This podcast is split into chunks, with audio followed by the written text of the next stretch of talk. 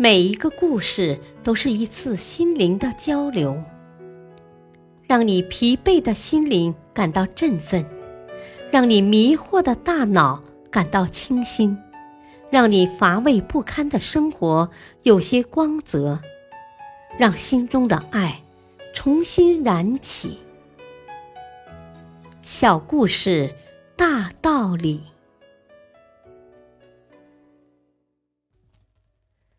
生活篇。麦克劳德先生。皮特从小就失去了父母，跟奶奶生活。奶奶不知道如何管教他，所以他经常跟一些坏孩子混。一天下午，皮特看到某公寓里一户人家的主人驾车出去了，这可是个偷盗的好机会啊！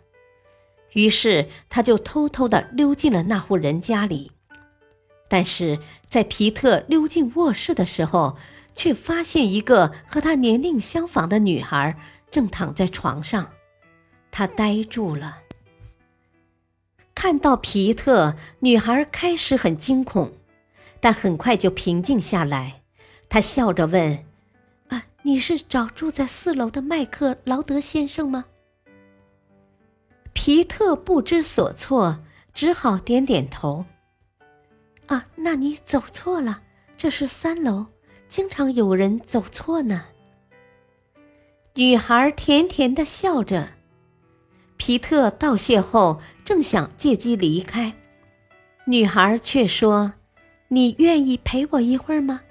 我生病了，医生不让我下床，每天躺着，我很寂寞。”爸爸妈妈又很忙，我真的很想有一个人陪我聊天。皮特当时不知道怎么想的，竟然就留下来了。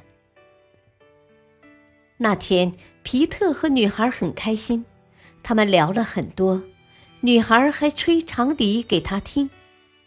最后，女孩看他很喜欢，就把笛子送给了他。皮特离开的时候，心情很复杂。他留恋的回头看看，却一下子怔住了。那房子只有三层，根本就没有第四层。麦克劳德先生根本就不存在。一颗美丽的心灵被派来拯救一个迷途的灵魂。大道理。女孩子以一颗善良的心，给予了这个小偷足够的尊重，让他也心生感动，不仅阻止了一场盗劫，更是拯救了一颗灵魂。